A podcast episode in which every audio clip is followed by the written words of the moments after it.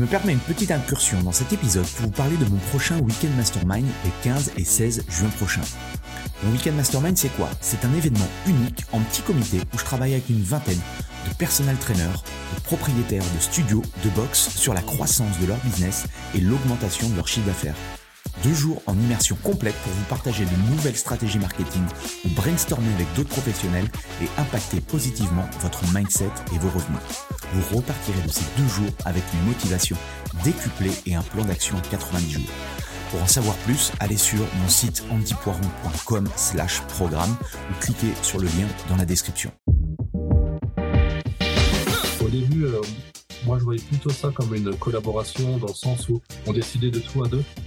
Et finalement, en fait, on est vraiment deux traîneurs succincts où euh, moi je fais des choses de mon côté, lui fait des choses du, du sien. Et, euh, et, comme ça, on avance beaucoup plus vite. On se fait confiance l'un l'autre pour tout ce qui est des, toutes les décisions. Euh, on passe des entretiens d'embauche ensemble, mais ça arrive aussi que moi je recrute des personnes à 100% tout seul et lui aussi. Et, voilà. Donc pour l'instant, on, reste de manière locale. Donc là, on est sur le secteur de Metz jusqu'au Luxembourg à peu près. Et là, on s'étend vers Strasbourg.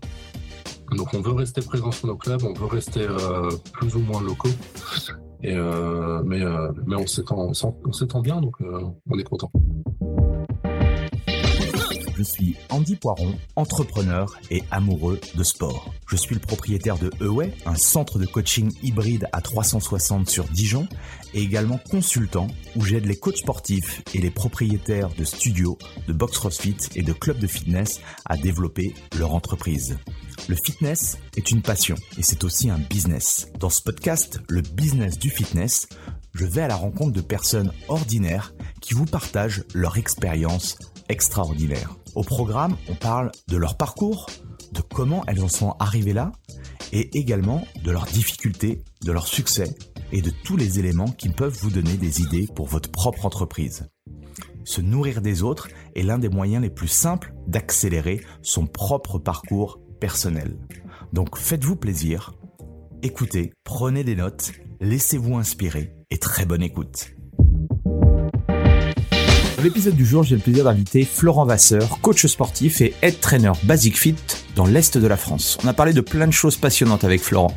Son expérience au sein des clubs de fitness, son parcours en tant que coach sportif, son lancement chez Basic Fit, ses différents enseignements, comment devenir head trainer et encore beaucoup d'autres choses.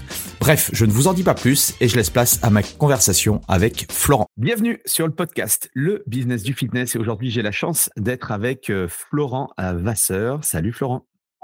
Salut Andy. Ravi euh, de pouvoir euh, échanger euh, avec toi. On s'est on s'est revu lors du du Flitex. ça fait ça fait quelques ouais, quelques jours maintenant. déjà pour poser le, le, cadre de cet épisode, est-ce que déjà tu peux te, te présenter, nous dire un petit peu ce que tu fais aujourd'hui? Tout d'abord, Andy, je tiens à te, te remercier pour l'invitation. Et euh, ben voilà, moi c'est Florent euh, Vasseur, je suis coach depuis 2014, diplômé sur, euh, sur Mulhouse. Euh, j'ai travaillé tout d'abord à Fitness Park Mulhouse, puis après j'ai un petit peu voyagé. Je suis parti sur la Réunion, où, euh, où j'ai une belle expérience là-bas. On, a, on avait pas mal de personnes à training là-bas. Puis je suis, euh, je suis rentré sur l'île, où je me suis lancé euh, avec Basic Fit à Lille.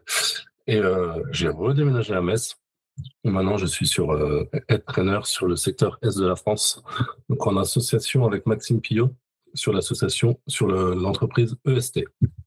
EST, ok, excellent, excellent. Et euh, juste avant de, parler de voilà de, de cette carrière, euh, bientôt 10 ans, donc j'espère que tu vas fêter ça parce que euh, on n'est on pas beaucoup hein, dans le quand quand tu passes déjà les 5 ans c'est bien, les 10 ans c'est encore mieux, donc euh, félicitations. Le Florent tout petit, c'est qui? Le Florent tout petit, euh, bah, c'était un Florent sportif. Euh, j'ai touché à pas mal de sports. J'ai fait du tennis, du football. Euh, en grandissant, j'ai été jeune sapeur-pompier. Euh, puis j'ai, j'ai pas passé le, la suite, mais je me suis arrêté là parce que justement j'ai fait du rugby. Et euh, du coup, le rugby est plutôt mon, mon sport euh, prévalent sur le sur le reste. Et donc voilà, j'ai fait du rugby jusque jusqu'à assez tard. Et donc rugbyman. Et ensuite, on, va pas, on va pas parler de la Coupe du Monde du coup parce que ça risque de nous fâcher. la plaie n'est pas encore cicatrisée. ça c'est clair. Donc, donc voilà. Non mais voilà. Donc grand sportif. qui c'est qui t'a qui c'est qui t'a poussé justement au sport? Ce sont tes, tes, parents ou comment comment ça t'est venu cet amour pour le sport? Oui. Alors en fait, j'ai commencé avec le judo. Et en fait, bon, à l'âge de faire du sport, tout petit, mes parents m'ont imposé de me mettre au sport. Ils m'ont dit, tu choisis le sport que tu veux, mais il faut que tu fasses du sport. Mon grand frère faisait déjà du judo. Je lui ai dit, bah, je vais faire comme mon frère. Voilà. Et je me suis mis comme ça au judo. Excellent. Donc, euh, je commençais par ça. Et qu'est-ce que, euh, avec le recul, qu'est-ce que tu as apporté, du coup, euh, cette culture du sport? Ton futur job peut-être aussi, mais, mais est-ce que ça t'apporte aujourd'hui des, des, valeurs qui sont importantes pour toi? Alors oui, en fait, ben, au judo, euh, on a déjà un code moral à respecter. Donc en fait, euh, on parle déjà de sport de valeur. Donc euh, c'est vrai que on le ressent pas quand on est enfant, mais quand on prend du recul, je me dis que le judo m'a quand même apporté beaucoup plus de respect, la maîtrise de soi. Ce sont les valeurs qu'on qu'on inculque au judo. Et, et après, le dépassement de soi, l'esprit compétitif aussi. Et je dirais aussi l'esprit du challenge. C'est-à-dire que maintenant, je, vois qu'aujourd'hui, plus j'avance dans la vie, moins j'arrive à me poser dans des situations de zone de confort. Et le, challenge euh, me stimule euh, et, donc on a toujours envie d'aller plus loin et de progresser, d'évoluer. Ok, intéressant, intéressant. Et euh, comment t'es venu du coup par, par rapport à ton cursus dans, le, dans le domaine du sport? Comment quel est ton cursus à toi? La voie du STAPS, la voie du, euh, euh, du BP, enfin, ou non, en 2014, c'était peut-être encore. Euh, non, c'était peut-être le BP, le BE Non, c'était quoi? C'était le BP AGFF que j'ai passé. Ok. ok. AGFF. Donc, en fait, moi, j'ai passé un bac STG. Et, mmh. suite à ça, je suis parti en DUT GEA, donc gestion de l'administration. J'ai été apprenti comptable pendant deux ans en entreprise, donc des compétences qui me servent encore aujourd'hui. Cela dit, euh, dans le, dans DUTGEA, j'ai mis six mois à comprendre que j'étais pas à ma place. C'est, euh, c'était pas la comptabilité, c'était plutôt la vie de bureau qui me, m'allait pas du tout. J'allais en entreprise, j'étais pas bien du tout. Et du coup, voilà, au bout de six mois, je me suis dit, bah, c'était soit euh, je partais du côté militaire, ou soit je partais en coach sportif. Et coach sportif, cette idée m'est venue parce que en fait, bah, j'étais adhérent dans une salle de sport hein, indépendante euh, dans mon village, et euh, je voyais les coachs sportifs et ils avaient l'air euh, épanouis, ils avaient l'air heureux dans leur métier, ils avaient l'air de, de, kiffer, etc. Et il y avait, il y avait vraiment ce côté inspirant. Et du coup, bah, je suis allé me renseigner auprès d'eux et ils étaient tous BPGEPS. Donc en fait, je me suis pas vraiment posé la question si je passais par le STAPS ou quoi.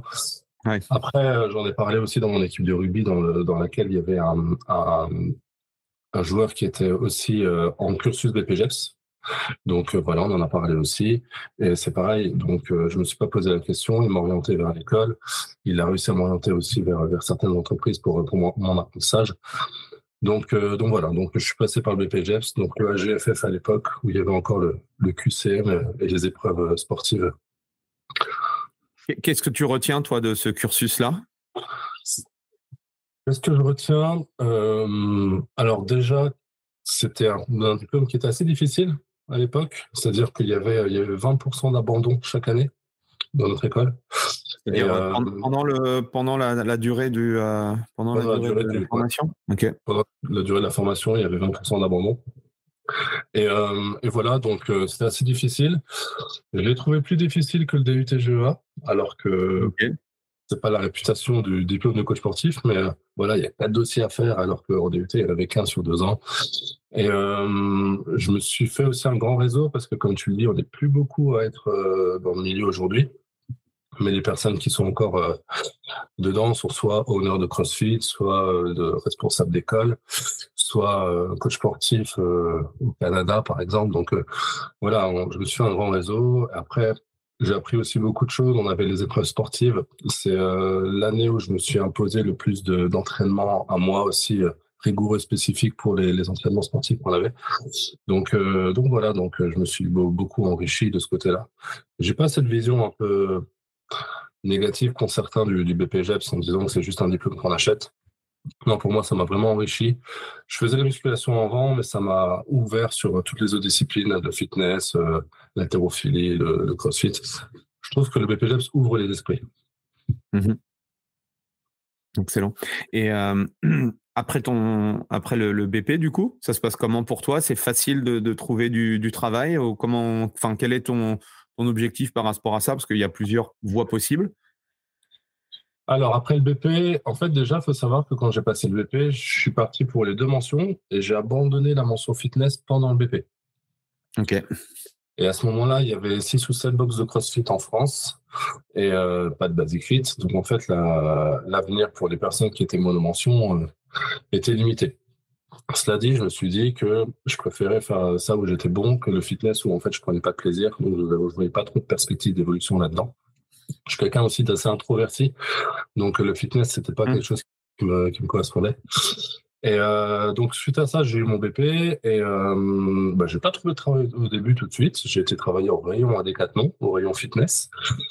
Et euh, pendant, pendant quelques, quelques mois. Et là, après, j'ai trouvé un, un, travail chez Fitness Park où j'étais commercial et coach. Et euh, du coup, c'est mes premières expériences de vente. C'est des, des, expériences qui me servent encore aujourd'hui. Euh, L'aspect ça, correspond, ça correspond à quoi, du coup, euh, commercial chez, euh, chez Fitness Park? Ils, bah, avaient un process, je suppose, euh, ils t'ont formé sur ce, leur process et tout? C'est ça. Ils ont un script de vente. Donc, on apprend le script de vente quand les, adhérents viennent. Donc, on a voilà les questions à poser qui sont bien scriptées. Il y a, on ne peut pas sortir du script parce qu'il y a des visites mystères. Déjà sorti du script c'était compliqué.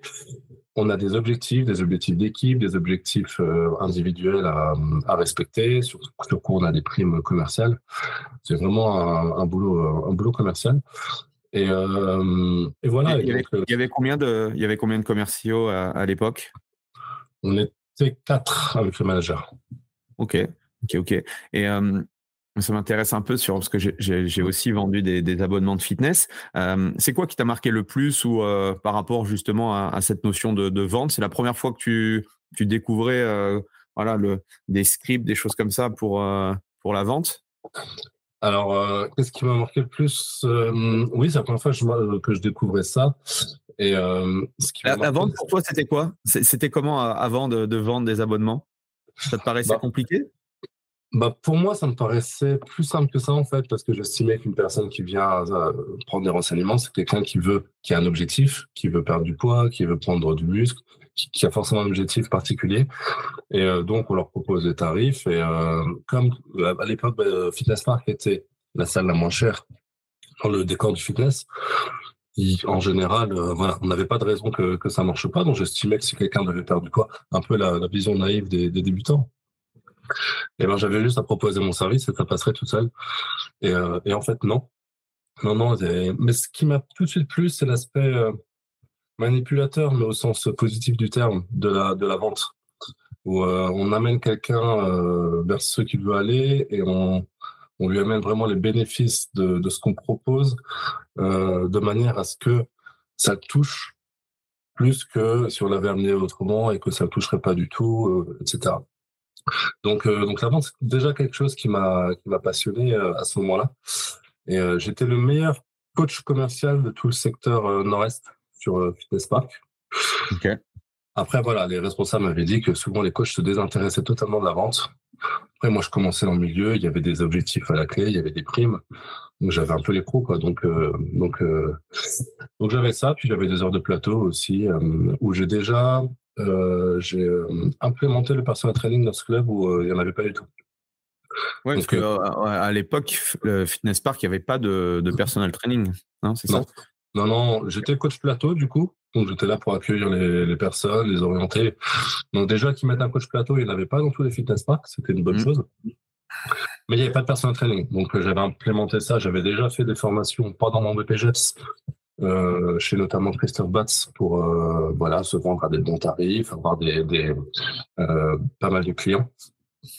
Cela dit, avec le recul, je l'ai très mal lancé, le personal training.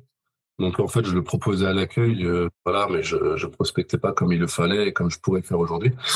Mais euh, c'était mes premières expériences et puis euh, le fait d'implanter le le service, c'était très gratifiant pour moi Et je me disais, si ça marche, ben voilà, j'aurais peut-être que le jour où je partirai, le, prochain reprendra le service et c'est quelque chose qui viendra un peu de moi. Donc, donc voilà, c'est quelque chose qui me plaisait bien. Comment tu avais lancé ça du coup?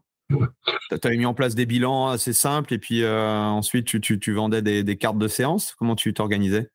Exactement. J'ai fait un, j'ai fait voilà des, bilans avec, bah, je faisais des, des, euh, documents Word avec chaque jour, euh, voilà, sur cinq jours, on faisait des bilans. Je leur montrais les les, euh, les, machines et c'est à ce moment-là que je leur, je leur proposais le, le personal training.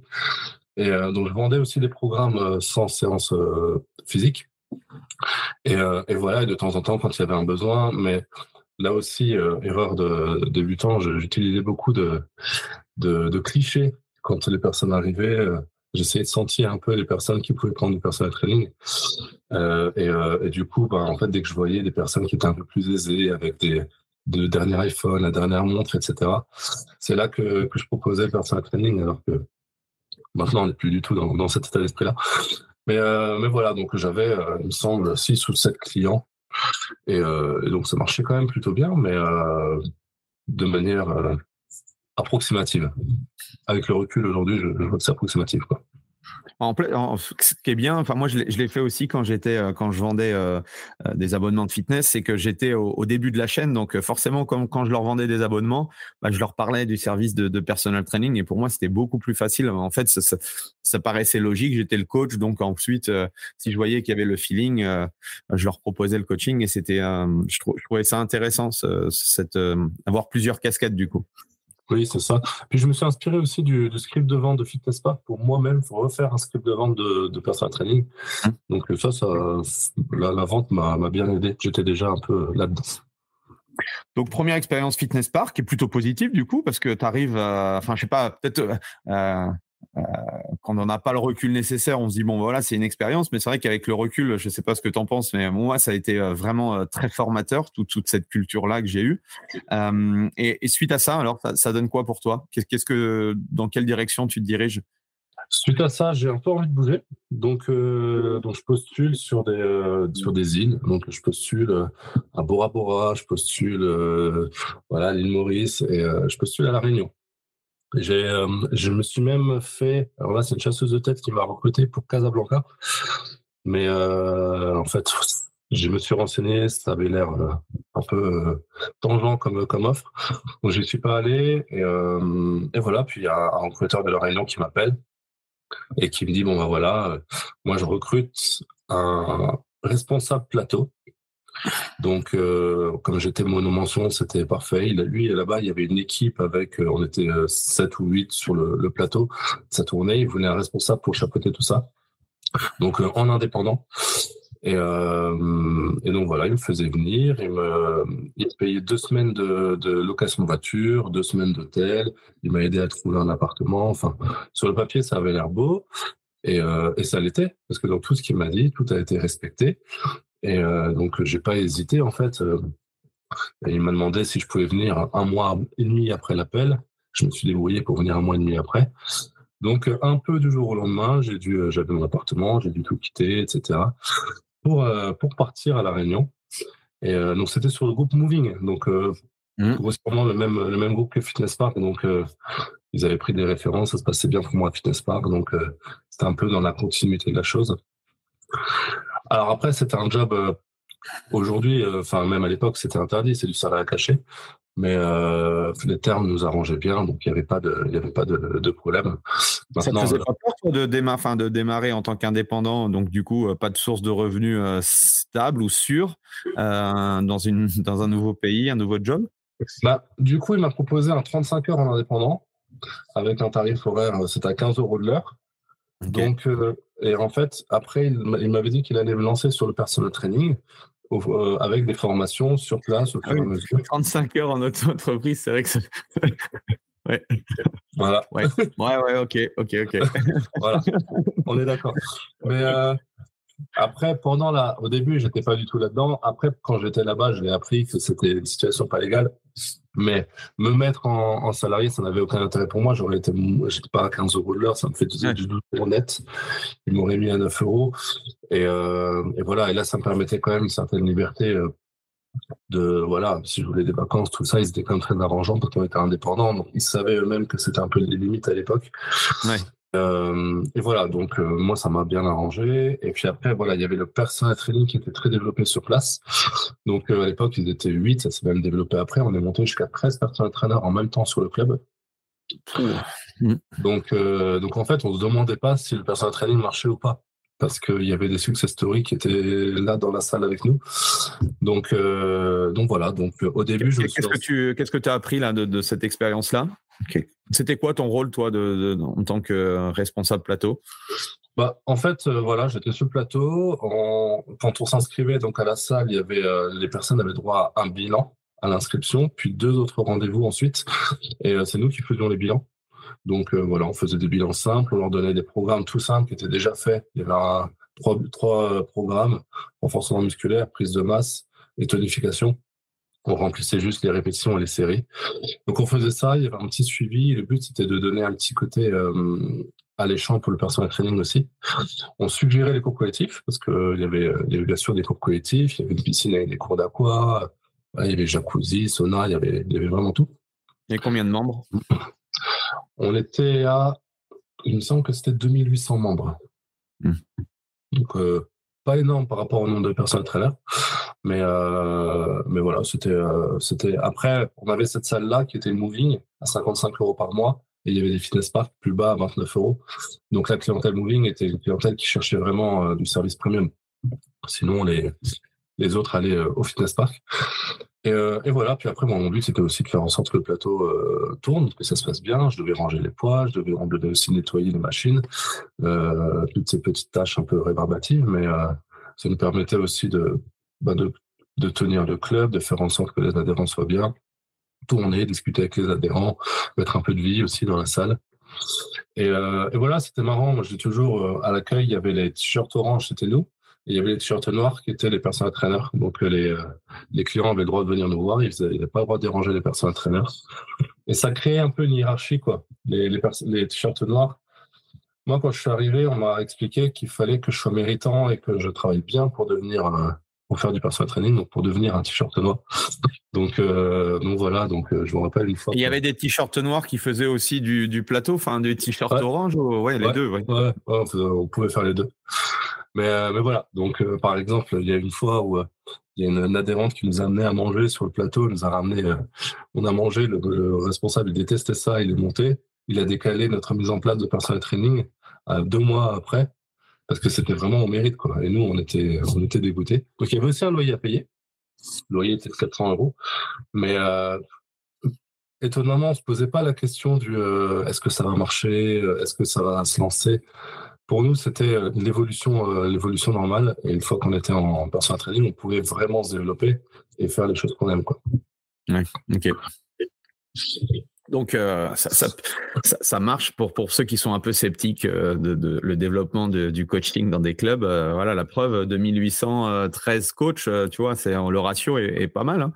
Le ratio est pas mal. Ouais, le ratio est pas mal. Après, effectivement, il y en a, il y en a qui marchaient mieux que d'autres.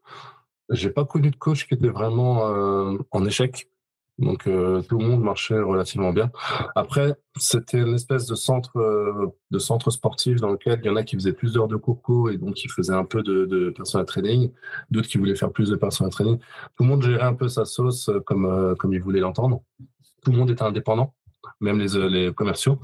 Donc, euh, donc euh, voilà, tout le monde gérait un peu si on voulait faire plus de biking et moins de courco, etc., plus de personnes training. Donc voilà, chacun trouvait un peu son, rythme. Moi, j'ai baissé mes heures de plateau pour pouvoir faire plus de personal training à un moment donné, parce que je marchais mieux en personal training. Et, et, donc voilà, tout le monde était content, on avait tous des profils différents et on avait un sacré, une sacrée équipe. Moi qui travaille dans les, enfin, de temps en temps, je vais dans les clubs euh, pour, euh, pour développer le personal training. Et, ce que je dis à chaque fois au patron de club, c'est que plus vous allez avoir de personal trainer, ce qu'on se dit souvent, et c'est contre-intuitif, c'est que plus il y a de personal trainer, moins je vais gagner d'argent, moins je vais avoir de clients en tant que coach. Alors que c'est totalement faux. Euh, c'est un peu comme le restaurant euh, vide et le restaurant qui est plein. Plus vous allez avoir des, des personal trainers qui bossent, euh, bah, plus les clients entre guillemets vont être habitués. Ça va être une une logique implacable de à un moment donné avoir avoir un coach quoi. Et je l'avais vraiment compris moi quand j'avais été en Nouvelle-Zélande à, à, Auckland là chez Les Mills où euh, alors je sais plus le ratio euh, en termes de nombre de, de membres et de personnel trainer, mais c'était juste hallucinant quoi. En fait, quand il y a tellement de choix, les adhérents ils se demandent pas s'ils vont faire du coaching, ils se demandent avec lequel ils vont faire du coaching. Donc, euh, il y, a vraiment ça. Et puis, il y a aussi une hiérarchie qui s'installe. Les personnes qui veulent faire partie des, des, euh, des, clients de gamme, les clients de gamme sont des clients qui, sont, qui ont un coach. Donc, en fait, il y a vraiment une hiérarchie qui s'installe. Si je suis seul personne entraîneur sur un club, j'aurai ma clientèle, mais les autres vont pas faire attention à ça s'il y a cinq ou six clients, ils vont se dire il y a quand même beaucoup de clients dans la salle qui sont coachés. Et euh, donc voilà, si je veux euh, avoir des attentions particulières, etc., il va falloir passer par là. moi, je dis toujours, hein, si j'avais été seul sur ce club-là, en personne entraîneur, je suis persuadé que j'aurais pas mieux marché que là avec dix autres concurrents. Et euh, il y a aussi des sensibilités différentes. Les clients de certains, j'avais pas forcément d'affinité avec eux, ils en avaient pas forcément avec moi non plus. Et, euh, et, voilà, et moi je le dis toujours, même aujourd'hui, quand on lance des personnes entraîneurs euh, sur des clubs où il y a par exemple deux personnes entraîneurs, on en lance un troisième, les clients qu'il prend, ils étaient là depuis le début, ils n'ont pas été voir les deux premiers, ils vont voir le troisième parce que mmh. une aspiration, il y a eu, a, c'est le savoir-être aussi. Hein. C'est euh, comme le disait euh, Léo dans ton podcast, euh, c'est pas le diplôme qui va faire que les gens vont s'intéresser à toi. C'est c'est vraiment la personnalité, les personnes vont euh, avoir des affinités particulières. Quand elles voient passer des personnes traîneurs, elles ne sont pas inspirées. Le troisième, si. Donc, euh, donc voilà. Donc effectivement, euh, plus on développe le personal training, plus ça va susciter l'intérêt.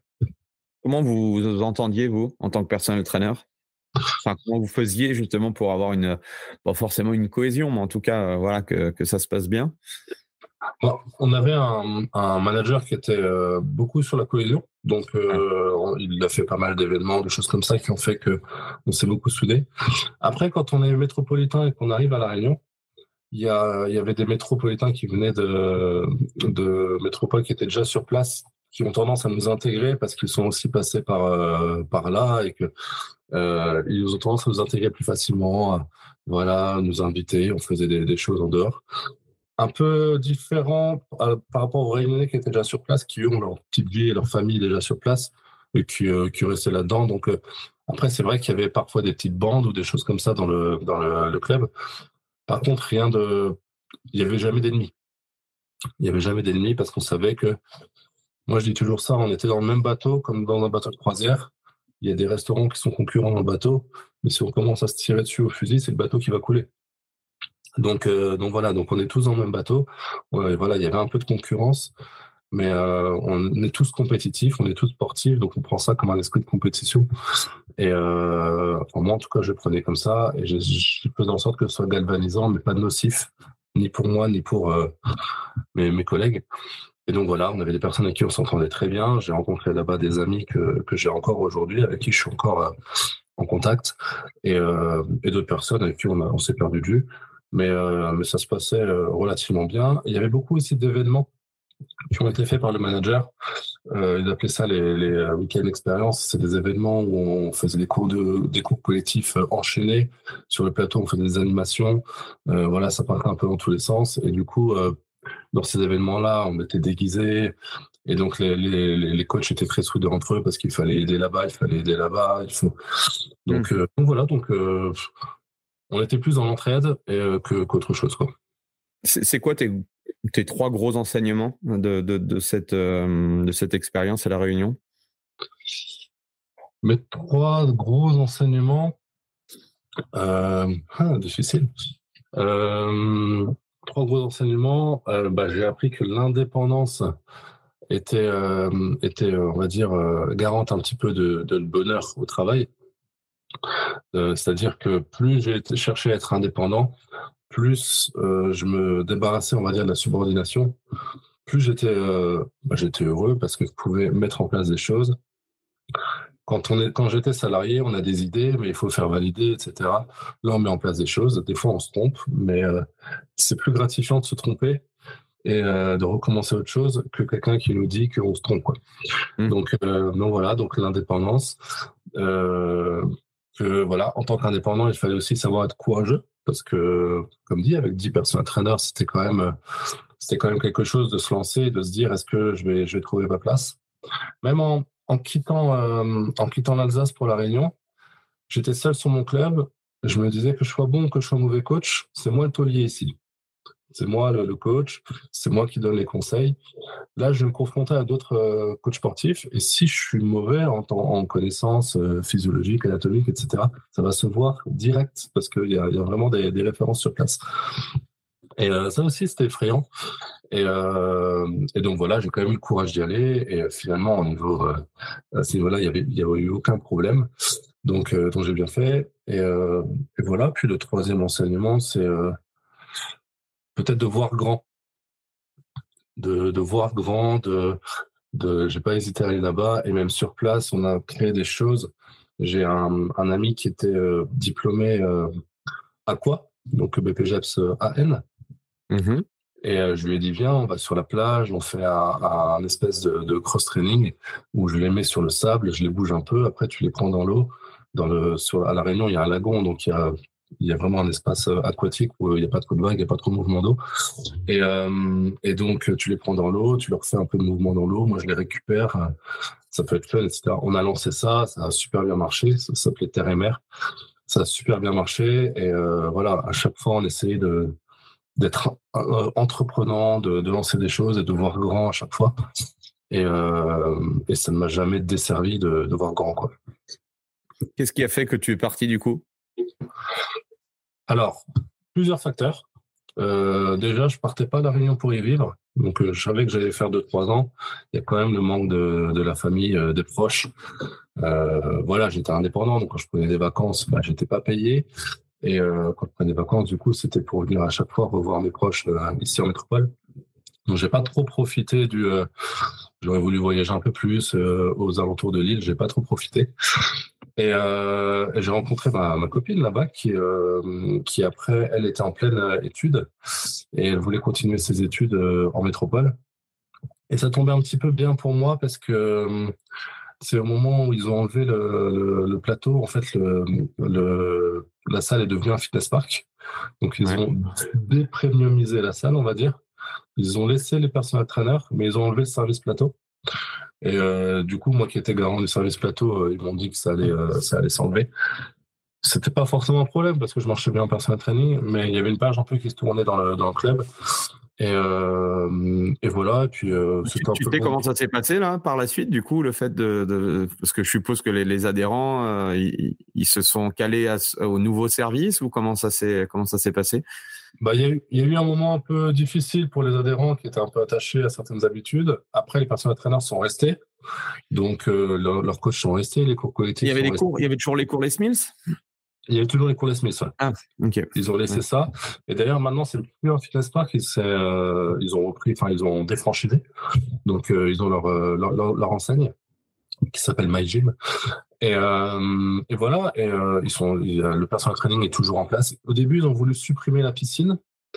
Puis finalement, ils l'ont, ils l'ont laissé en place avec un service comme de head training. C'est-à-dire que voilà, bah, le, la personne loue la piscine et elle fait ses cours d'aqua, etc. ils ont internalisé ça de la salle. Donc voilà, il y a eu beaucoup de changements. Euh, J'y suis retourné l'année dernière. Euh, ils m'ont dit que c'était pas pareil qu'avant, il n'y a pas la même ambiance, mais ça c'est la nostalgie normale. Mais je vois quand même qu'il y a pas mal de personnes entraîneurs, que ça tourne bien pour eux. Euh, ils se sont inspirés un petit peu du service euh, head trainer euh, Basic Fit parce qu'ils ont mis une, personne qui chapeaute un peu le. Alors je sais pas comment ça se passe au niveau euh, des contrats. C'est pas forcément le même fonctionnement, mais euh, il y a une personne qui chapeaute un peu le personal training euh, comme un traîneur. Et, euh, et voilà, ça a l'air de bien se passer quand même pour eux. C'est juste différent de, de l'époque où j'étais là-bas. Ok, donc toi tu retournes en, métropole et tu, tu, tu, reconstruis du coup un, un nouveau business. Comment tu comment tu t'y prends?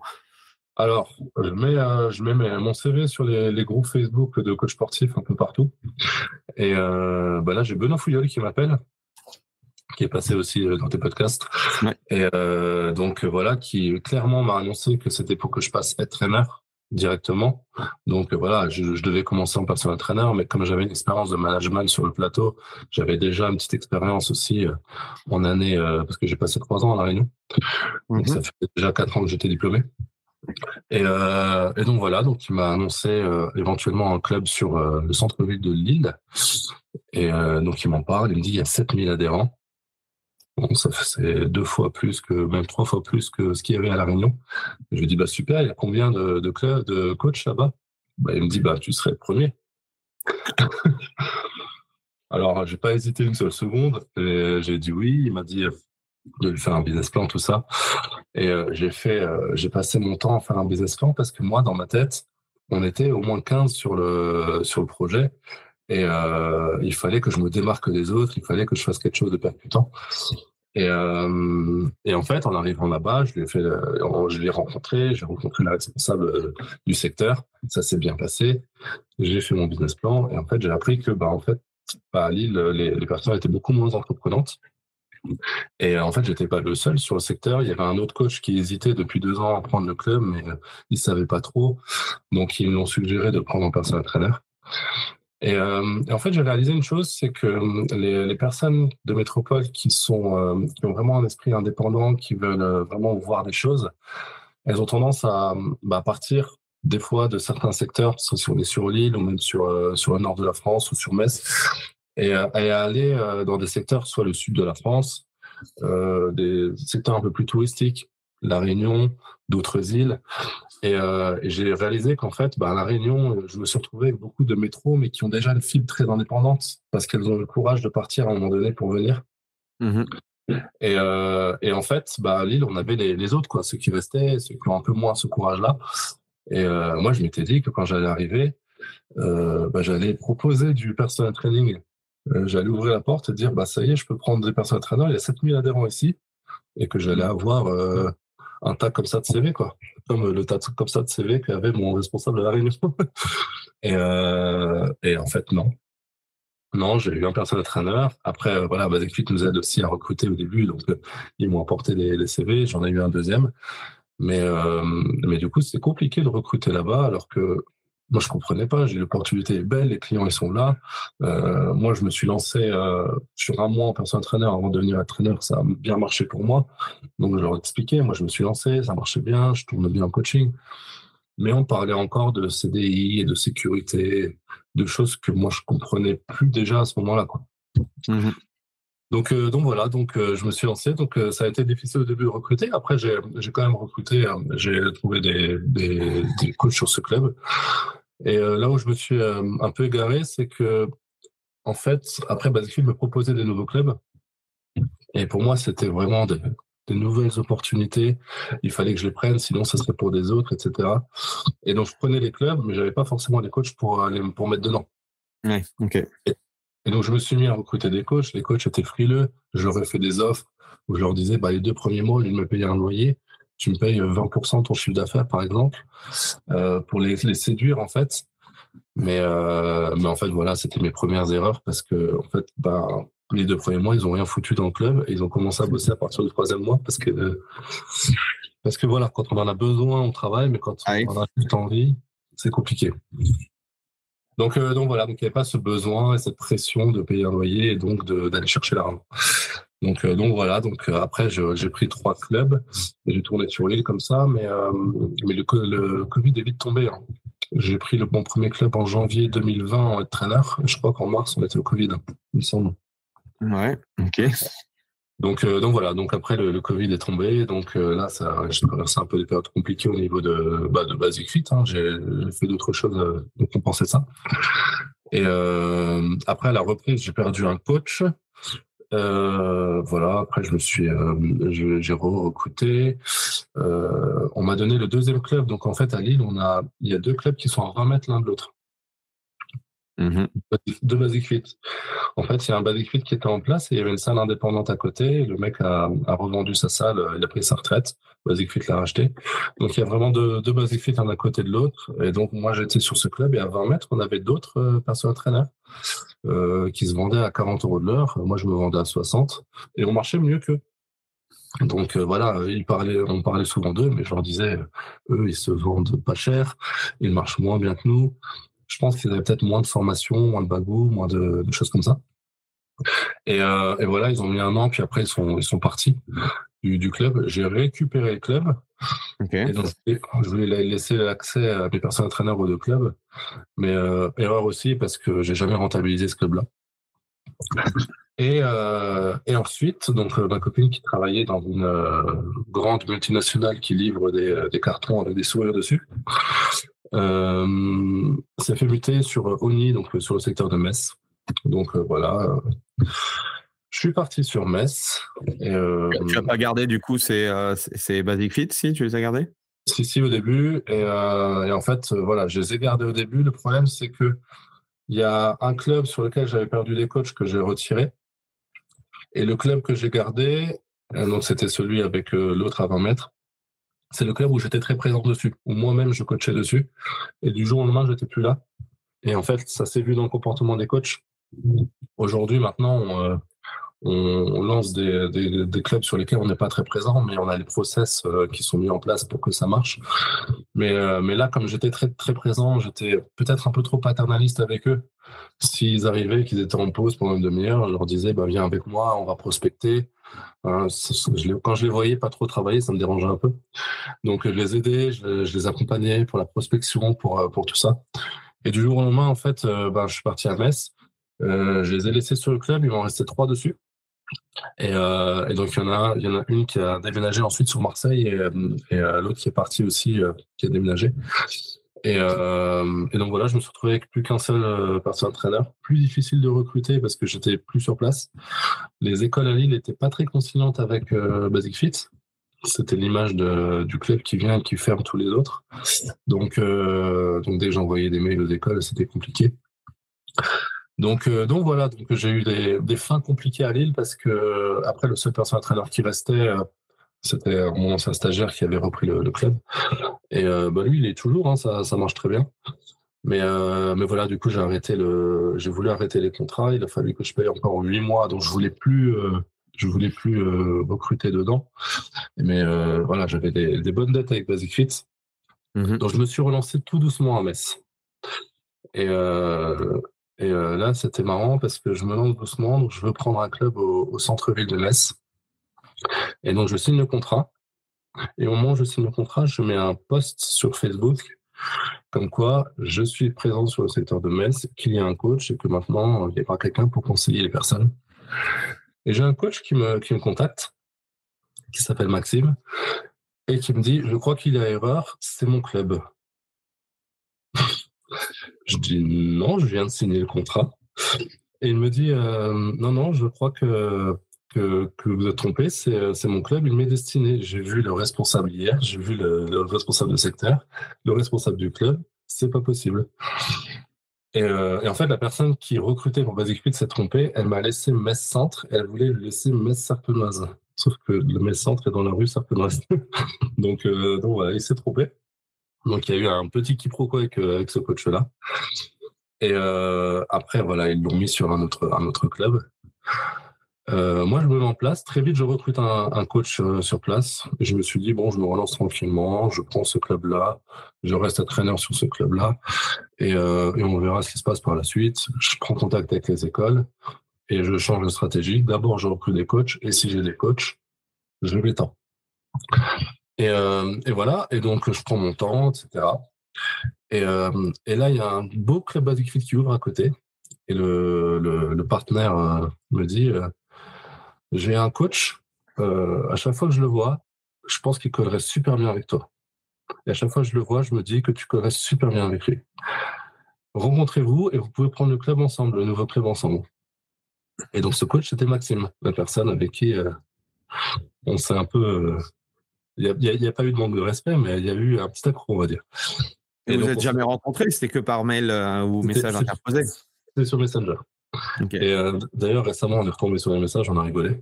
Et donc, on s'est rencontrés. Le rugbyman aussi. Donc, euh, en fait, le rugby est un sport de valeur. Donc, on sait déjà que si on, on, est tous les deux dans le rugby, on va partager les mêmes valeurs. On aura une vision commune sur certaines choses. Et, et, voilà, ça a super bien collé. On a parlé de, de mindset. il est très proche du sien, très proche du mien.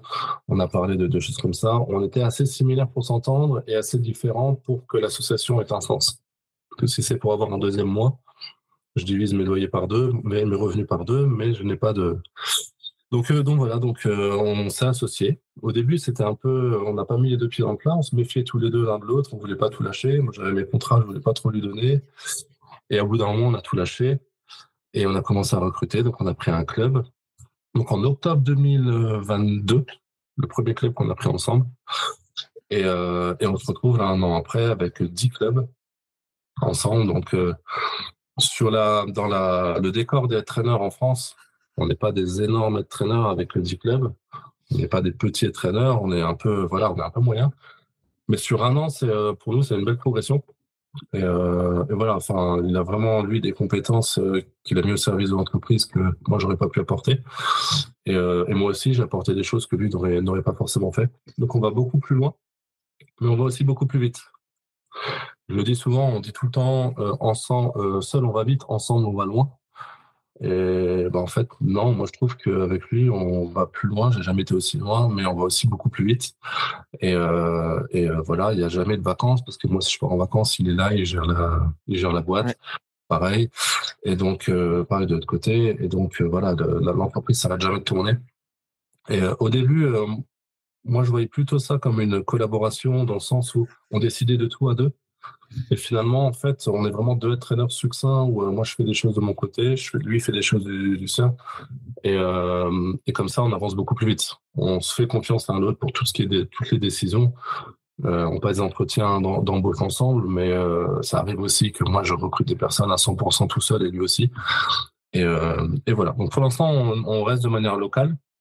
Donc là, on est sur le secteur de Metz jusqu'au Luxembourg à peu près. Et là, on s'étend vers Strasbourg. Donc on veut rester présent sur nos clubs, on veut rester euh, plus ou moins locaux. Euh, mais euh, mais on s'étend bien, donc on est content.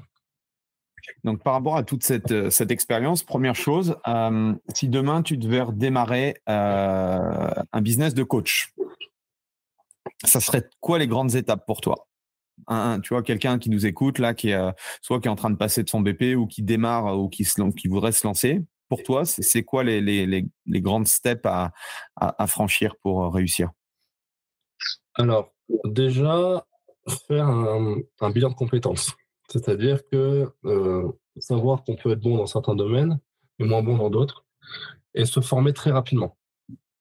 Moi, j'ai fait mes premières formations chez Christophe j'en ai fait deux, j'étais encore en BPGEPS.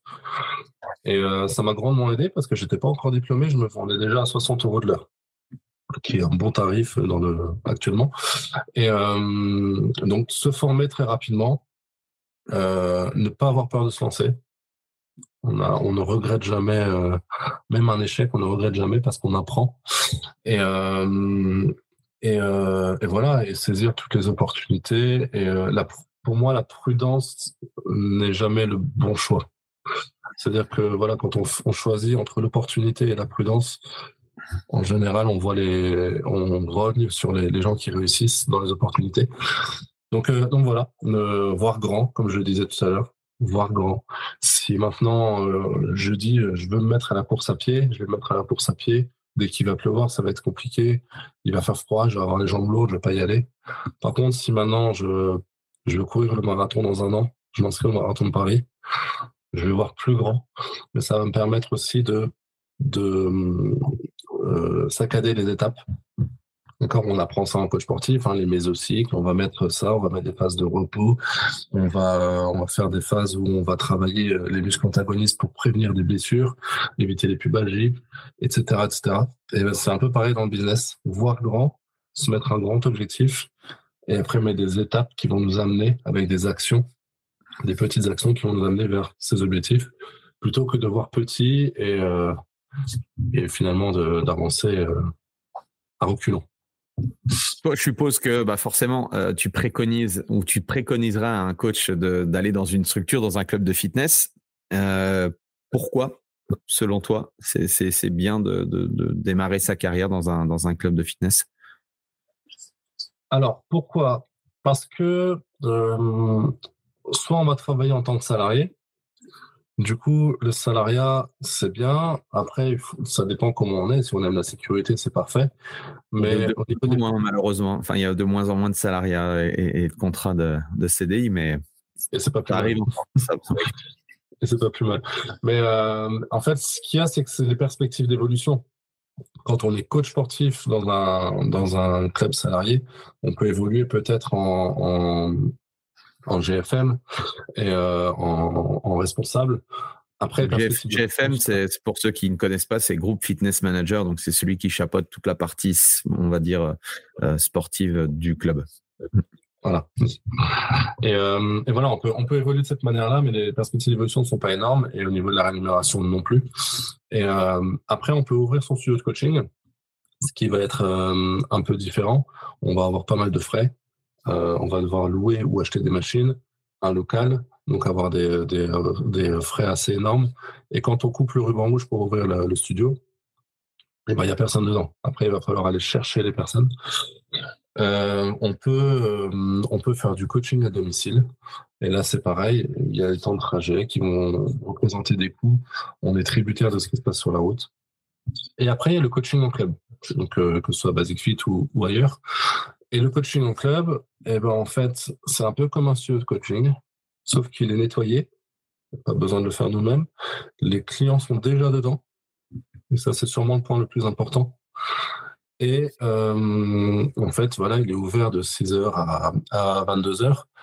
Et surtout, le système travaille même quand on est absent. Quand on est en studio de coaching, quand on n'est plus dedans, euh, on n'est plus dedans. Alors que quand on a un, coaching en, club, si on met des choses en place avec les autres d'accueil du club, à l'accueil, si on met des choses en place avec les responsables, quand on quitte le club, on peut revenir demain et avoir des nouveaux prospects qui sont déjà, euh, voilà, Basic nous envoie des mails, nous envoie, ils ont un système aussi de, liaison à l'inscription pour que les clients sachent tout de suite qu'il y a du personal training et ils peuvent prendre directement une séance d'essai. Euh, donc voilà, il y a sur ce système-là, et puis on a un chauffage, on est climatisé aussi par rapport au coaching à domicile. Là, cet été, quand il faisait 40 degrés, moi je disais à mes coachs, imaginez ceux qui font du domicile. Actuellement, ils annulent tout. Hein. À 40 degrés, c'est compliqué. Euh, donc, euh, donc voilà, et il y, a, y, a, vraiment ces clients qui sont déjà là. Et comme dit, moi actuellement dans mon club, on est à 4500 adhérents, il me semble. Donc 4500 adhérents de plus que dans un studio de coaching. Mhm. Et, euh, finalement, les loyers sont pas si chers par rapport quand on met ça en perspective. Par rapport à du coaching à domicile, quand on regarde, je peux coacher 7 ou 8 personnes sur une journée à Basic Fit. À domicile, je pourrais en faire que 4 ou 5 dans une journée. Donc ça me fait quand même 2 deux, deux, coachings de plus par jour. Ça me rembourse largement un loyer sur un mois. Quoi. C'est quoi tes trois meilleures stratégies dans un club pour trouver des clients? Les trois meilleures stratégies. Alors, la première, c'est euh, la prospection directe. Celle-là, pour moi, elle, prévaut de tous. Euh, non seulement pour proposer ses services, mais aussi juste pour créer des relations humaines. Un coach qui est proactif. Quand on rentre dans un club et qu'on voit que le coach, juste, il connaît tous les adhérents, il dit bonjour à tout le monde en citant le prénom des personnes. Euh, c'est un coach qui va forcément marcher. Quand on voit un coach qui est sur un ordinateur, les adhérents rentrent, ils ne le regardent même pas, ils ne lui disent même pas bonjour. Ça veut dire que le coach n'est pas présent, il n'est pas proactif. Donc, il ne suscite pas d'intérêt. Donc, voilà, on peut faire des prospections et ne rien vendre, mais quand même créer l'interaction avec les clients, avec qui on va discuter, avec qui on va parler. Et, euh, voilà. Donc, pour moi, la, prospection et la proactivité sur le, sur le, club, ça prévaut de, tout le reste. Après, euh, la deuxième action, je mettrai, euh, ce que je, comme je le disais tout à l'heure, le lien avec les autres d'accueil du club, d'accord, pour euh, créer une espèce d'écosystème qui peut tourner et qui est efficace sans nous. Donc, nous, on est proactifs et on a un système qui peut aussi tourner sans nous mais qui permet aux autres d'accueil de, voilà, de nous vendre. Donc ça passe par euh, leur expliquer ce que c'est que le personal training, leur donner euh, une séance de temps en temps. Quand ils l'ont vécu, ils le vendent beaucoup mieux. Ils vont dire, bah voilà, ce coach-là, il va vous apporter ça, euh, il vous apporte du fun, il va vous apporter ça.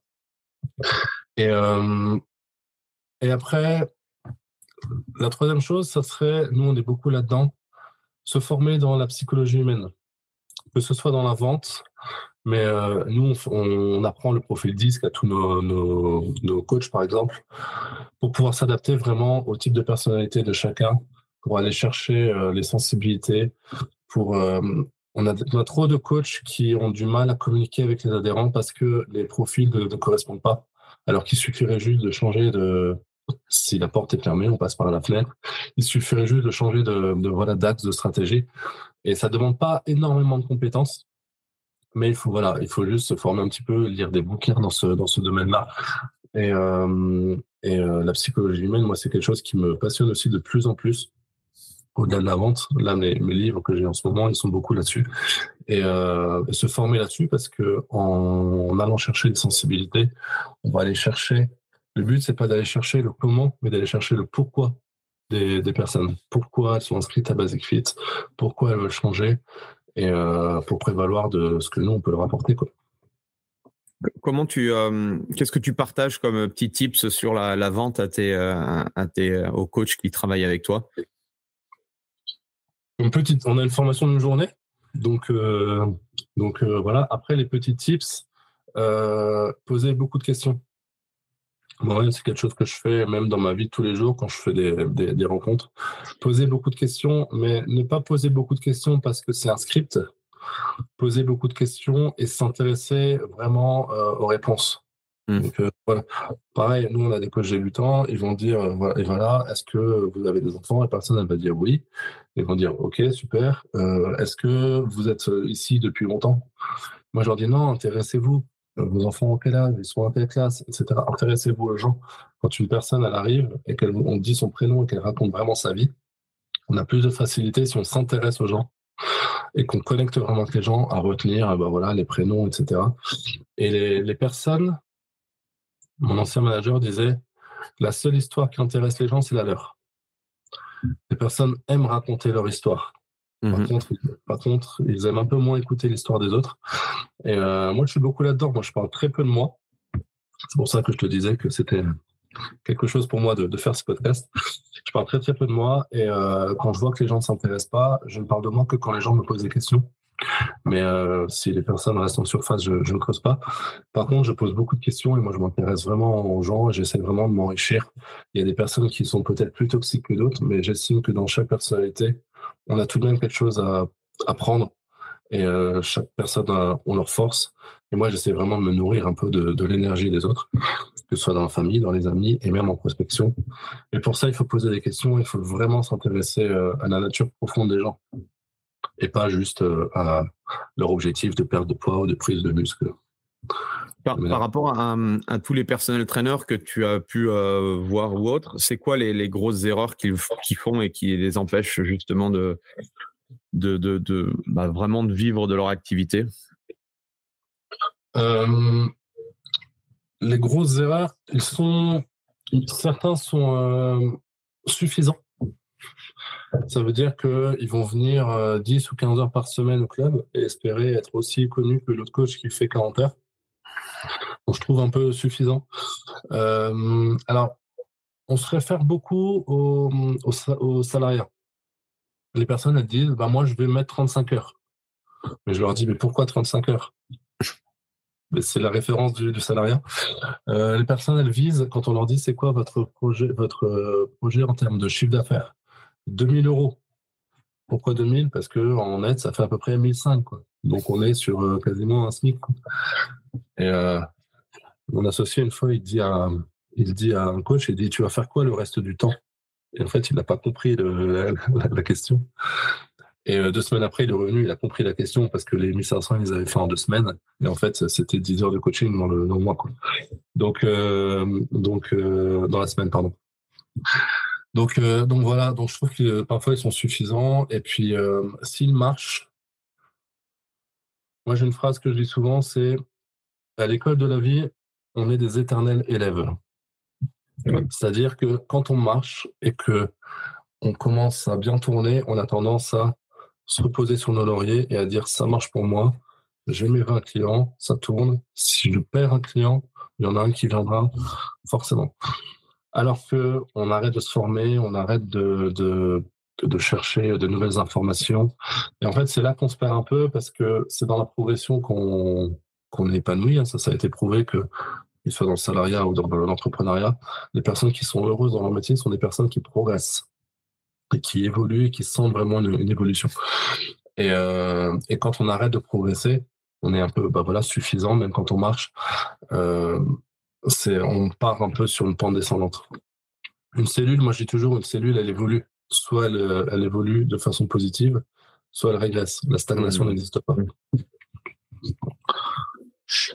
Parfait. Et quelle est la grande différence Enfin, oui, bah, il y a une grande différence entre je suis personnel trainer, je suis head trainer. C'est pas du tout le même métier pour le coup. Si je devais, si je voulais justement devenir head trainer, qu'est-ce que tu me conseillerais? Alors, nous, la chose qui marche le mieux au niveau des traîneurs, c'est les écoles. Alors après, c'est notre expérience à nous, hein. d'autres ont... Mais euh, je te dirais de t'implanter dans un endroit où euh, il y a déjà pas mal d'écoles, ce qui permet aussi de prendre des stagiaires et de pouvoir les former. Et pour le côté aussi, moi je trouve ça très valorisant de, de, de, les former. Ça me force aussi moi à rester dans le dans le, le, game, on va dire, de l'ANA, de la physio, parce que c'est plus vraiment des, des, livres que je lis aujourd'hui ou des formations que je fais aujourd'hui. Euh, et pour le recrutement. Et euh, après, euh, pareil, je te, je te dirais que il n'y a aucune limite et que si tu veux le faire, tu peux y aller et surtout de faire quelque chose qui te ressemble et quelque chose d'humain. Parce que le head training, le training grosso modo, c'est je mets un, je prends un loyer, je prends des, euh, des coachs et ils nous donnent un loyer. Donc en fait, on peut être vu souvent, et c'est le cas souvent, on peut être vu comme des des, euh, des profiteurs ou des choses comme ça. Et euh, en restant humain, en restant toi-même, tu vas apporter de la, la, valeur du contenu, de la valeur ajoutée. Dans ton cas, je n'aurais pas de, de, doute sur le fait que tu aies des choses à leur apporter, parce que moi-même, je me suis formé chez toi. Mais mais aussi euh, voilà la, vraiment des valeurs humaines, de, de, connecter les personnes entre elles. Nous, notre réseau, on fait pas mal d'événements, on veut vraiment que les personnes se, se connectent, qu'elles se sentent dans une équipe. Voilà, Max et moi, on est humaine et quand on est avec notre équipe, on le fait pas, mais on a envie de se resserrer comme une équipe dans le vestiaire, on a envie de tous les prendre. Et, euh, et, euh, et voilà, et moi je dis aussi toujours, travailler avec des personnes avec qui tu aurais envie de manger à midi pas des personnes euh, avec qui tu sais que tu peux pas comprendre, mais que tu peux les lancer quand même parce qu'elles pourraient marcher éventuellement. C'est aussi des erreurs que j'ai fait et euh, au final ça s'est jamais bien passé. Donc euh, donc voilà, des personnes qui partagent tes valeurs et des personnes qui vont connecter avec ton équipe pour éviter d'avoir des espèces de mauvaises cellules quoi. Seul ou associé du coup, comme toi, tu as, fait les deux? Euh, Bon, il y a des avantages et des inconvénients, hein, c'est comme quand tu montes une boîte. Euh, c'est quoi toi, ton, maintenant ton, ton, ton, regard par rapport à ça? Alors, associé, mais euh, pas forcément, hein, ça va de soi, mais pas avec n'importe qui. moi, moi, Maxime, mon associé, c'est le troisième qui me propose une, une collaboration. Et donc, les deux premiers, à chaque fois, j'ai senti que les personnes avec qui je m'associais avaient plus à gagner dans le dans le l'association que moi. Je ne voyais pas trop ce que je pouvais en tirer. Par contre, je voyais très bien ce que eux pouvaient en tirer, donc ils ne le sentaient pas. Avec Max, ça a été différent. Et euh, avec Max, on est aussi sur le même état d'esprit. Sur euh, voilà, on fait de la tournée des clubs ensemble, on fait des restos. On avait été euh, à, une réunion où euh, Basic Fit avait fait un événement à Toulouse vous avez uni tous les traîneurs. C'était une super journée euh, où on s'est enrichi un peu de, des plus grandes réussites avec des, des super intervenants. Et euh, voilà, on arrive la veille, on arrive avec euh, mon associé, on devait manger avec d'autres traîneurs le soir. Et nous, on s'est posé, on est allé voilà en ville, on a visité la ville, on est allé dans un bar, voilà, on a. Et après, on les a rejoints et il y en a deux dedans qui m'ont dit quand tu t'es associé, j'ai pas compris, parce que tu avais déjà beaucoup de valeur apportée à tes coachs et euh, tu avais déjà beaucoup de choses à, faire avec eux.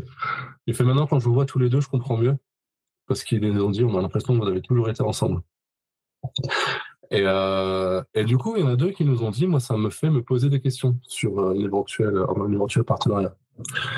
Parce que on partage les galères et parfois c'est difficile parce que dans la famille, rien que être traîneur, c'est compliqué à, expliquer ce qu'on fait comme métier dans notre famille. Les gens ne comprennent pas. Je suis indépendant, je gère des indépendants. Vous exploitez des coachs sportifs. déjà, coach sportif indépendant, je paye un loyer, c'est déjà beaucoup pour eux. Et, et, donc, partager les galères, c'est compliqué. Quand on a des doutes, on ne peut pas se référer à nos petits parce qu'on doit être solide on est petit. Et, euh, donc euh, voilà, euh, pareil, en, en couple, parfois c'est compliqué parce qu'on essaie de parler aussi d'autres choses que de travail. Et là, avec un associé, on peut vraiment partager aussi les doutes, les galères. ça lui permet de me recadrer quand j'ai des idées et que ça va trop loin. Et moi de moi de même. Et, et en fait, en se canalisant tous les deux, on va plus vite. Et on prend aussi vraiment la partie aussi, on prend plus de plaisir on prend vraiment plus de plaisir. L'autre jour, on a eu, euh, on a eu une confrontation avec un responsable Basic Fit parce que ça se passait pas bien avec les coachs. Mais on arrive à deux, on est aussi beaucoup plus fort à deux euh, sur la réunion pour, euh, pour là clairement on défendait nos coachs. Et, et voilà, on arrive à deux, on est plus fort que si j'avais été tout seul. On a plus de portée, on a plus de voix, on a plus d'argumentaire. J'ai le mien, il a les siens. Enfin, on est, on est vraiment quand même plus, plus, plus fort, quoi, tout simplement. Après, d'un point de vue euh, euh, organisation, euh, je suppose que du coup, tu as un statut pour ton métier de personnel trainer, ou peut-être que tu fais plus de personnel training, je sais tu me l'as pas dit. Et puis, vous avez monté une société. Comment, quel, est le plus simple pour, pour créer justement une association comme ça? Alors, lui, il avait, lui, il avait une SASU euh, qu'il avait fait pour son quand il était entraîneur tout seul. Et en fait, euh, bah, j'ai racheté 50% de sa SAVU. Donc euh, maintenant, on est en SAS associé à 50-50. Et, et, en fait, moi, j'étais en déclaration contrôlée. Je le suis toujours parce que j'avais un apprenti. L'année dernière, c'était compliqué de changer de statut avec un, un, apprenti par rapport aux subventions. L'année prochaine, je vais repasser auto-entrepreneur parce que maintenant, les frais vont passer à 80% sur la société. Donc, euh, donc voilà, donc euh, j'ai mon auto-entreprise où je coach toujours effectivement, parce que sur là, notre première année de SAS, on a on s'est pas rémunéré en fait sur le sur la SAS. On on l'a laissé tourner, on a commencé de zéro. Euh, c'était voilà, c'était au début si on se rémunère en fait finalement la société il reste reste pas grand chose. Et donc on a décidé de continuer à coacher. Moi je coach trois jours par semaine encore et euh, de continuer à coacher, on se rémunère avec les coachings et puis euh, ça nous permet aussi de, de monter en trésorerie. Et on, utilise un peu ça. Là, on a fait un week-end cohésion. On est allé en montagne, c'était super. Et en fait, voilà, on garde un peu la trésorerie dans la, la SAS pour ça. Et, euh, nous, on se rémunère avec ça, euh, avec nos coachings. Et, euh, et, voilà. Donc, lui, c'est pareil, il était en déclaration contrôlée, il va repasser en, en AE aussi l'année prochaine. Euh, c'est quoi les charges d'un business de head training alors, à part les loyers, forcément, euh, les loyers? Les supports de communication, tout ce qui est textile, euh, affichage, ça c'est pas mal. Là, vous les imputez forcément au coach, non? Tout, tout, ce qui est textile et tout Ouais, non, on les impute pas forcément. On estime que ça fait partie du loyer. Ok. Donc voilà, si on leur achète un t-shirt un mois, on va pas augmenter par exemple le loyer pour ça. Ça, on les impute pas forcément. Mais euh, après, voilà, il y a eu la première année, on a fait expertiser. Donc moi, j'avais déjà des contrats qui étaient assez calés, mais on les a fait expertiser par l'avocate. Euh, donc ça, ça nous a coûté de l'argent. On a créé un système d'affiliation en place. Donc les affiliations, c'est des systèmes différents où les coachs prennent euh, la mise à disposition matérielle avec Basic Fit et ils nous payent juste à nous une affiliation.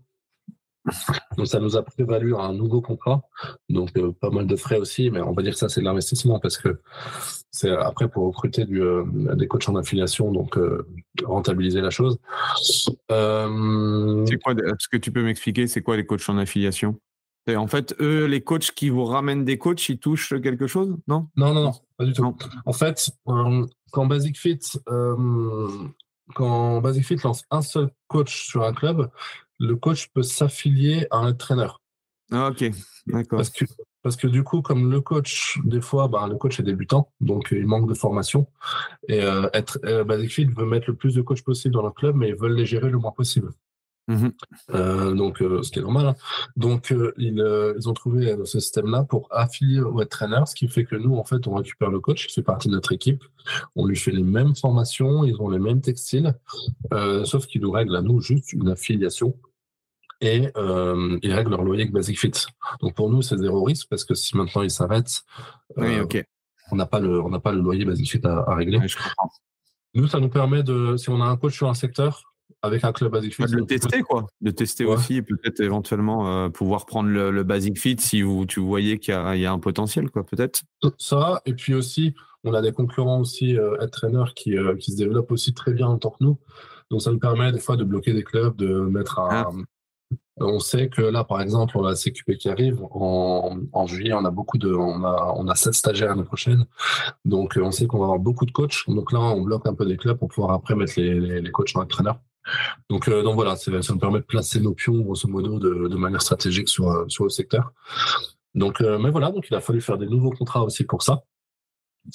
Et euh, donc ça nous a représenté des frais, y a les, les frais comptables, il y a eu euh, bah oui, les frais juridiques pour créer les statuts au début, quand j'ai racheté mon entreprise.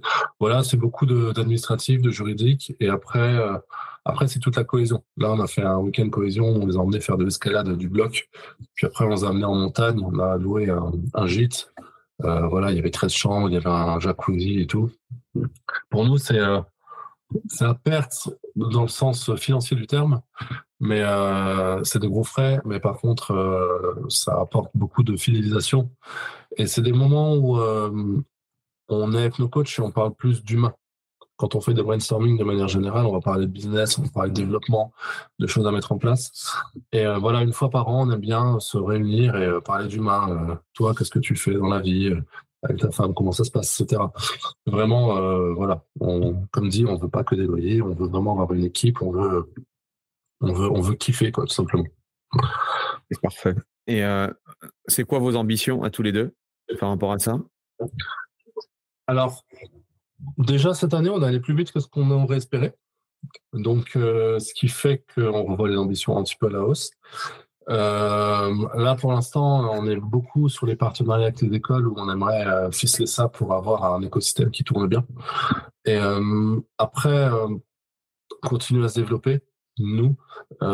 après, en fait, plus on va grandir, plus on va devoir créer des choses. On va devoir peut-être déléguer aussi certaines, certaines tâches.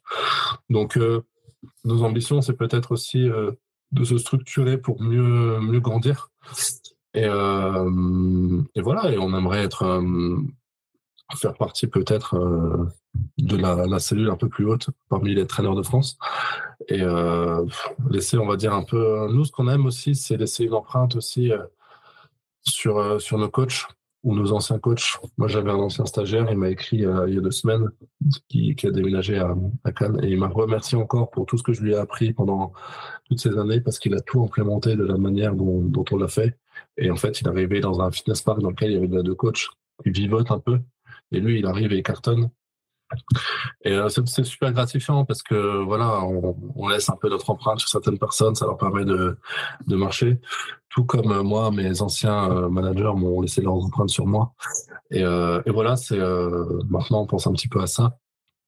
Et à terme, tu veux arrêter le coaching et te concentrer essentiellement sur ce rôle de head training?